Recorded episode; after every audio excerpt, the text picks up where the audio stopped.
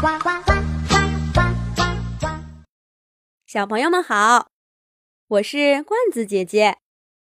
我有一个神秘的罐子，里面有好多好多其他地方没有的故事。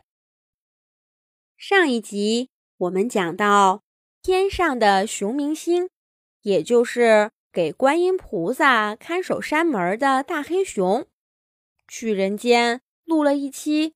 关于熊的节目，月宫小兔兔看了以后，也想给兔子们拍一部。大黑熊给了他电视台的地址和电话，小兔兔就驾着云彩出发了。他先来到了美国的纽约，在一个大型音乐会的现场，看到了一只。又高又大的灰兔子，用爪爪挥舞着指挥棒，正在做指挥呢，可神气了。小兔兔认出来了，这就是大黑熊跟他说的著名的兔明星兔八哥。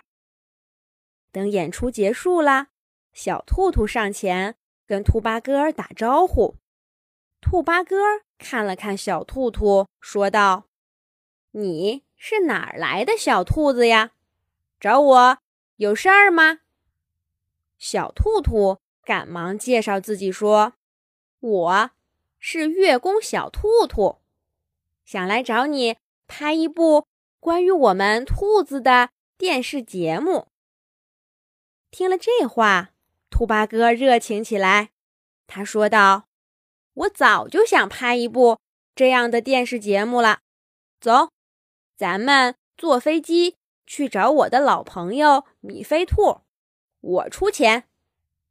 月宫小兔兔听了以后，哈哈大笑说：“还用坐飞机吗？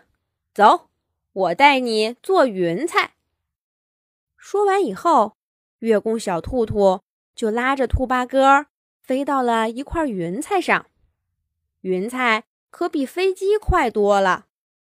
兔八哥。吓得趴在云彩上，紧紧地抱着月宫小兔兔的腿，连话都说不出来了。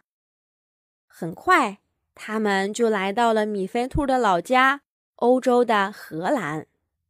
米菲兔住在一个漂亮的小镇上。月宫小兔兔他们找到他的时候，米菲兔正在画漫画呢。月宫小兔兔一看，这家伙。跟兔八哥长得可不一样，倒是有点像 Hello Kitty，只不过猫脑袋换成了兔脑袋，也长着两只长长的大耳朵。米菲兔的脸上没什么表情，不过一听说要拍一部关于兔子的纪录片，他赶忙搬出了厚厚的一摞资料。米菲兔说道。这些年，我一直在整理这些，就等着拍一部关于我们兔子的电视节目呢。可把你们等到了！兔八哥打断了米菲，说道：“走走走，咱们跟着月宫小兔兔坐云彩去。你没坐过吧？这个可是有钱都做不到的。咱们去找兔警官朱迪一家，还有。”住在山里的彼得兔。就这样，月宫小兔兔驾着云彩，带着兔八哥、米菲兔，还有那一摞关于兔子的资料，找来了一大群兔子明星，连住在童话森林的狮子兔也给请到了。兔八哥一看，兔兔们齐了，赶快掏出自己的手机。给电视台打了个电话，说道：“我们一群兔兔正往你们电视台去呢，我们要拍一部关于兔子的电视节目，赶快做好准备。”你问我是谁？我就是大名鼎鼎的兔八哥呀。电视台一听，大名鼎鼎的兔八哥要来了，还带着一群兔兔。赶快开始做准备。谁知道还没等他们准备好，一大群兔兔就从天而降，涌到了电视台的拍摄大厅。电视台的工作人员都看呆了。兔兔们七嘴八舌地说：“我们要拍兔兔的节目。”兔八哥拉着月宫小兔兔走上前，跟电视台的工作人员说：“我你们都认识，这位是我的好朋友月宫小兔兔，我们都是他找来拍节目的。”还没等兔八哥说完，兔兔们。就七嘴八舌的说道：“对我们是来拍节目的。我是欧洲的兔兔，我是美国的兔兔。童话森林的狮子兔还晃着他的大脑袋出来说：‘我是最威风的兔兔。你们看我头上的毛，像不像威风的小狮子？’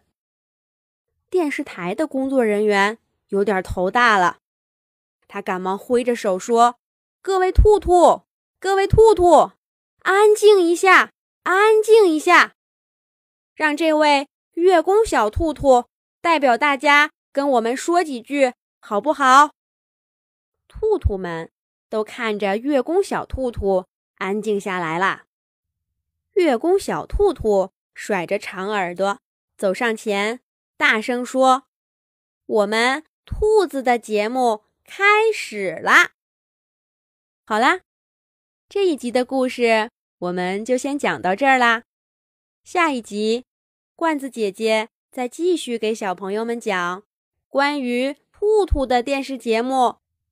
小朋友们可以让爸爸妈妈关注微信公众号“童话罐子”，上面每天都有月宫小兔兔和小老鼠糖糖的。彩色动画图片可以看，还有每一集出现过的动物朋友，更多更精彩的小故事。小朋友们，再见。